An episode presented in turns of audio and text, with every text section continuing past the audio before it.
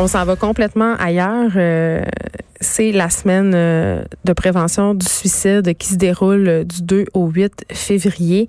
Le thème de cette semaine-là, c'est parler du suicide sauve des vies. Euh, je sais pas si c'est tant vrai que ça. On va le vérifier avec Jérôme Goudreau, directeur général de l'Association québécoise de prévention du suicide. Monsieur Goudreau, bonjour. Oui, bonjour, Madame Peterson. Euh, juste avant qu'on commence, j'aimerais qu'on qu'on se donne des chiffres parce que ça m'a quand même assez impressionné puis c'est pas nécessairement dans le bon sens. Euh, on apprenait qu'il y a 3900 personnes qui ont été hospitalisées pour une tentative de suicide en 2018 et ça c'est juste au Québec. Ça c'est trop. Monsieur Goudreau. Puis ce qui m'inquiète, puis ce qui inquiète la plupart des gens qui nous écoutent, j'en suis certaine, c'est que la hausse des hospitalisations pour tentative de suicide la plus marquée, elle est chez les adolescents de 15 à 19 ans. Pourquoi? Bien, on se pose en fait la, la même question parce que euh, c'est un phénomène euh, qui est euh, qu'on commence à observer, qu'on commence à étudier, puis on n'a pas encore toutes les réponses nécessaires. On a eu l'occasion dans la dernière semaine de s'entretenir avec des psychiatres, des pédopsychiatres, pour mm. justement qu'ils nous expliquent un peu plus cette réalité-là.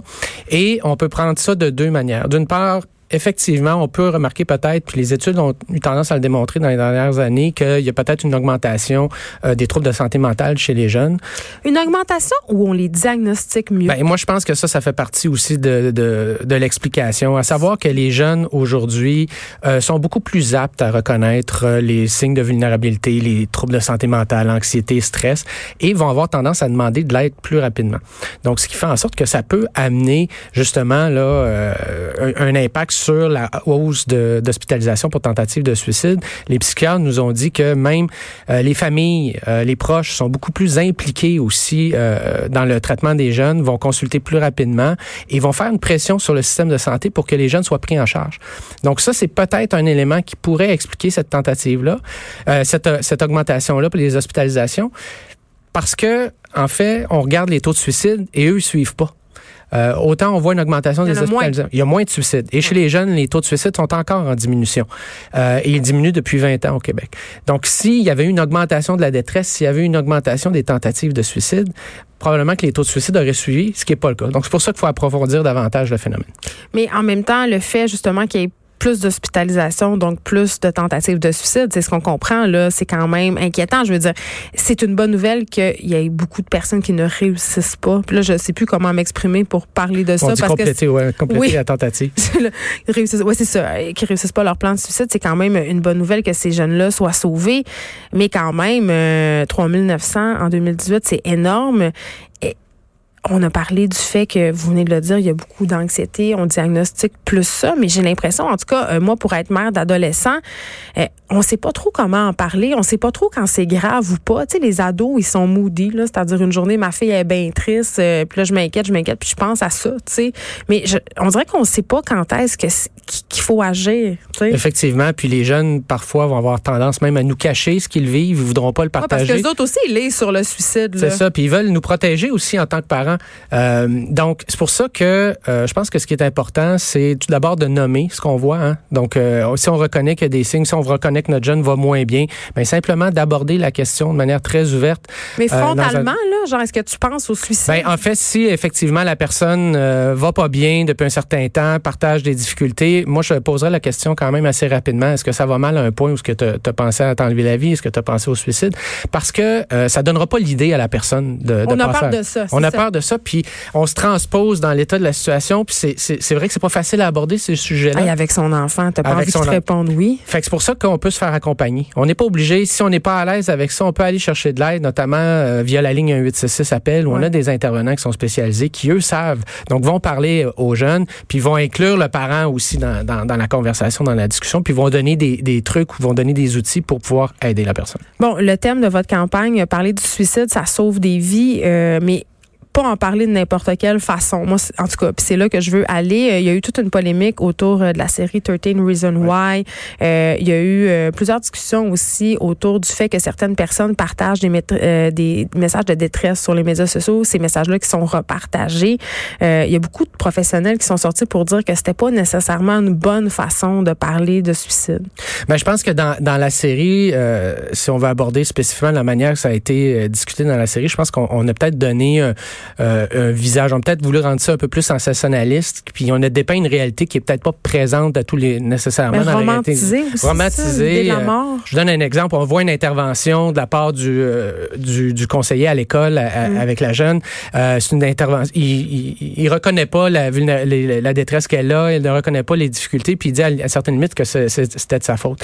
Mais ça, c'est pas comme ça que ça se passe dans la réalité. Un, un, intervenant qui va voir un jeune qui est en difficulté va aller parler avec lui euh, et va l'amener euh, vers les ressources spécialisées, euh, notamment en prévention du suicide. Les parents vont être inclus et, c'est également. Donc, je pense qu'il faut éviter le sensationnalisme. Il faut nommer les choses. Il faut nommer les, les difficultés qui sont euh, euh, qui sont en lien avec ce que vivent les jeunes, ce que je veux dire.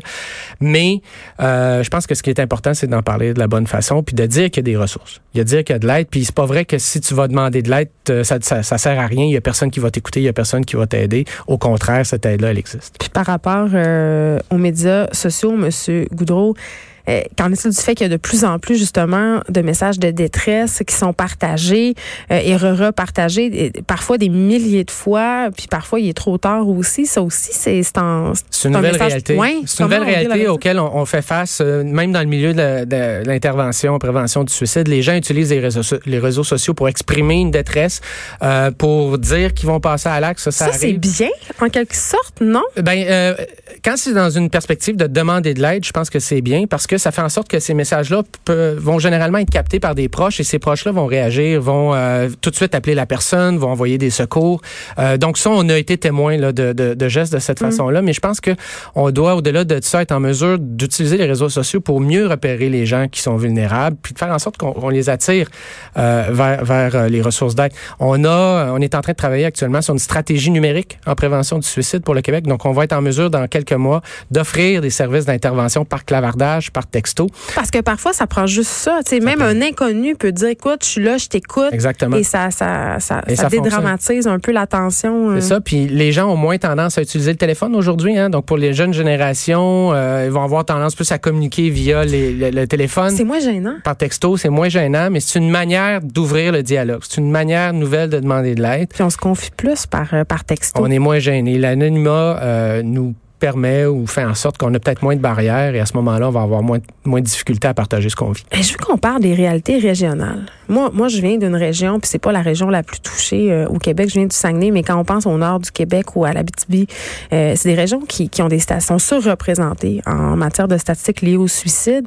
Euh, Il y a des raisons sociodémographiques, donc, qui peuvent expliquer, si on veut, euh, des vagues de suicide ou le fait que la population là-bas se suicide plus. Comment on agit? Euh, par rapport à tout ça, que ce soit, qu'est-ce qu'on, qu'est-ce que le gouvernement pourrait faire? Ben, je pense qu'il y a énormément de choses qui pourraient être faites. Oui. Euh, tout d'abord, dans les régions éloignées, une des difficultés qu'on qu vit, c'est vraiment l'accessibilité aux services. Donc, par il y en exemple, a pas. il y en a pas. Ou pour avoir accès, il faut se déplacer pendant quelques heures euh, de route. Euh, si je prends un exemple d'un agriculteur, euh, est-ce qu'il va être capable de prendre une pause dans son après-midi pour aller à, à, la ville qui est à une heure de route pour rencontrer un intervenant pendant une heure, puis revenir, puis, puis continuer son travail? C'est pas comme ça que ça fonctionne. Donc, Mais le téléphone se rend partout. Le téléphone se rend partout. Puis même maintenant, il y a, il y a ce qu'on appelle les travailleurs de qui, qui, qui, se déplacent, qui vont directement dans les installations euh, agricoles pour rencontrer les euh, rencontrer les, les, les, agriculteurs. Donc ça, c'est un, un exemple. Il y en a beaucoup de la détresse, les agriculteurs. On, on, on, on a une surreprésentation dans les taux de suicide, dans les taux. Un, un agriculteur, la grande majorité euh, des agriculteurs vivent dans un état de stress permanent. Euh, beaucoup de difficultés euh, reliées à la, la, météo, à l'état de santé euh, des animaux, mm. à l'endettement. Donc bref, plusieurs réalités qui sont, sont très complexes. Donc ça, c'en est un. Il y a aussi euh, un accès, malheureusement, plus facile aux armes à feu. Euh, donc, tout ça pourrait faire en sorte que les taux de suicide sont plus élevés. Donc, à ce moment-là, il faut trouver des, des, stratégies pour être capable de rejoindre davantage les gens qui sont plus isolés géographiquement. Euh, je vous parlais d'intervention en ligne. Ça, c'est peut-être c'est peut-être une certaine façon. il y a encore là, un 866 appel qui est disponible constamment pour pouvoir par, parler de suicide avec une personne qui va pas bien ou un proche. Donc, il existe quand même des ressources qui sont disponibles. Pas m'empêcher de vous parler, Jérôme Goudreau, euh, du fait que les hommes sont surreprésentés ouais. dans les statistiques du suicide. Euh, c'est quoi l'explication? Ben, je, je, vais commencer par une bonne nouvelle. Depuis 20 ans, il y a 40, il y a 40 moins de décès de suicide chez les hommes. Donc, il y a quand même Donc, une ils bonne sont baisse. encore surreprésentés, mais ils se suicident moins. Exactement. Donc, euh, on connaît les, les, plus grandes baisses sont chez les hommes, mais ça reste qu'il y a quand même trois décès euh, d'hommes pour un décès, euh, un décès de femmes. Euh, je vous dirais, une des raisons qui explique ça, c'est encore le, le, fameux traditionnel, modèle traditionnel masculin. Là. Un homme, c'est fort. Un homme, un homme, ça règle ses problèmes tout seul. Euh, ça ne demande pas d'aide. Les hommes vont aussi avoir des comportements plus impulsifs, euh, plus grande consommation, vont être plus vulnérables quand survient une Parler de drogue, alcool. Drogue, alcool, rupture amoureuse, perte d'emploi. Donc, les hommes ont des fois moins euh, capacité de réagir euh, ou demander de l'aide par rapport à ça. Donc, ils ont moins d'outils, ils se sentent démunis. Moins d'outils. Donc, il faut, faut vraiment revoir euh, nos manières d'atteindre les hommes, que ce soit via les campagnes de sensibilisation, euh, via, via notre manière d'agir, d'intervenir auprès des hommes vulnérables. Donc, ça, c'est des éléments qui font partie de notre réflexion. Par contre, ce qu'on observe euh, en en discutant avec les chercheurs, c'est que ce fameux modèle tradi traditionnel-là est en train de euh, basculer. Les hommes de moins de 40 ans sont plus ouverts à exprimer leur vulnérabilité, leur détresse et mmh. demander de l'aide on les élève d'une façon différente et, quand même euh, parce qu'on a vu euh, oui euh, les hommes sont surreprésentés mais souvent c'est plate parce qu'ils emportent avec eux des gens. Tu sais on l'a vu récemment dans l'actualité il y a eu beaucoup de meurtres conjugaux de meurtres familiaux. Est-ce que vous êtes outillé pour prévenir ça chez vous? Ben en fait on, enseigne dans, la mesure où on intervient auprès d'hommes qui sont vulnérables au suicide on enseigne à, réagir selon la réalité des hommes. Donc on, on leur enseigne à intervenir d'une manière différente. Mm. Euh, maintenant, c'est sûr de prévenir, euh, prévenir la crise, prévenir les, les, gestes qui sont regrettables. À ce moment-là, c'est toujours une question de filet de sécurité qu'on va mettre au, au, autour des gens euh, qui sont vulnérables. C'est d'être en mesure de leur offrir les services rapidement, puis évidemment de retirer, par exemple, les moyens euh, qui peuvent être dangereux. Euh, donc, je parle, je parle les aux armes à feu, notamment. Donc, ça, c'est des stratégies qu'on peut mettre en place, mais ça reste qu'il y a encore beaucoup de travail à faire pour pouvoir prévenir ça. OK. Il y a un préjugé selon laquelle, lequel, pardon, euh, on dit souvent une personne qui veut vraiment se suicider, il n'y a rien à faire. Il n'y a rien à faire. Il n'y a, rien qui va faire qu'il ne va pas ou elle ne va pas passer à l'acte. Il n'y a pas un mot, il n'y a pas une parole, il n'y a pas un internement à l'hôpital qui va réussir à lui faire changer d'idée. Est-ce que c'est vrai? Bon, euh, c'est sûr que si on garde la proportion de gens qui se suicident par rapport aux gens qui ont des idées suicidaires, c'est une fraction. C'est environ 1 des gens qui vont vraiment en décéder par... Euh, c'est ceux qui vont vraiment le faire. Ils vont vraiment le faire. Ouais. Mais je vous dirais que c'est toujours possible d'agir. Il y a toujours une partie, pour chaque personne, il y a une partie, malgré l'importance de la souffrance, il y a toujours une partie qui veut continuer à vivre, même si elle est toute petite, même si elle est complètement cachée par la partie qui veut mourir, par la partie qui souffre. Mm. Donc, c'est pour ça qu'on travaille euh, à faire grandir ce, cette partie-là, donner les raisons de vivre, puis justement de mettre de l'avant. Je vous dirais que ça fonctionne euh, dans la grande majorité des cas. Ça reste que euh, les gens ne sont pas non plus suicidaires à temps plein. Donc, il va y avoir des vagues où la souffrance va peut-être être plus importante. Donc, c'est pour ça que c'est important de mettre en place les, les, mesures de sécurité pour éviter les gestes. Je ne sais pas si à l'Association québécoise de prévention du suicide, vous êtes penché sur la chose suivante. On sait que la CAQ a reculé la semaine passée par rapport à une nouvelle politique qui avait été mise en place sur l'aide médicale à mourir. Pour ceux qui n'ont pas suivi, on voulait l'étendre euh, aux gens qui souffrent de troubles mentaux qui sont graves. J'imagine, puis je soulignais, j'avais des discussions en ondes avec euh, des gens qui, qui se questionnent là-dessus, des gens qui sont spécialisés de la question justement de la détresse, du suicide. Ils me disaient, c'est un peu paradoxal là, comme discours de la part du gouvernement. Vous, comme organisation qui luttez, qui fait de la prévention euh, au niveau du suicide, comment vous avez reçu ça, cette politique-là, cette possibilité? C'est sûr que nous, on travaille à tous les jours pour dire que le suicide, c'est pas une option. Il y a toujours des solutions.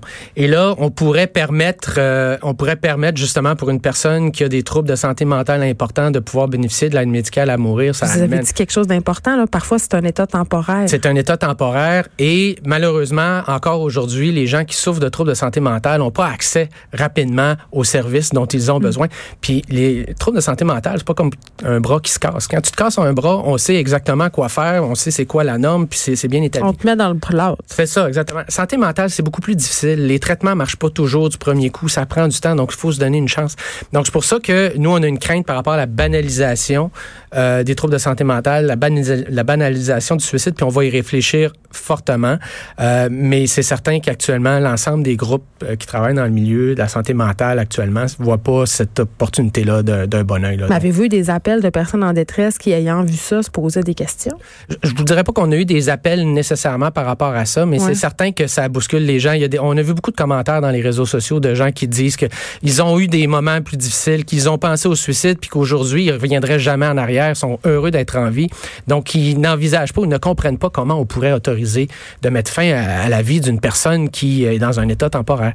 Hmm. Donc euh, dans ce cadre-là, il va y avoir des réflexions dans les publics dans les prochains mois. Donc on va être, on va être actif, on va être présent. Jérôme Godreau, merci, directeur général de l'Association québécoise de prévention du suicide. Je rappelle que c'est la 30e semaine nationale de prévention du suicide qui se déroule du 2 au 8 février.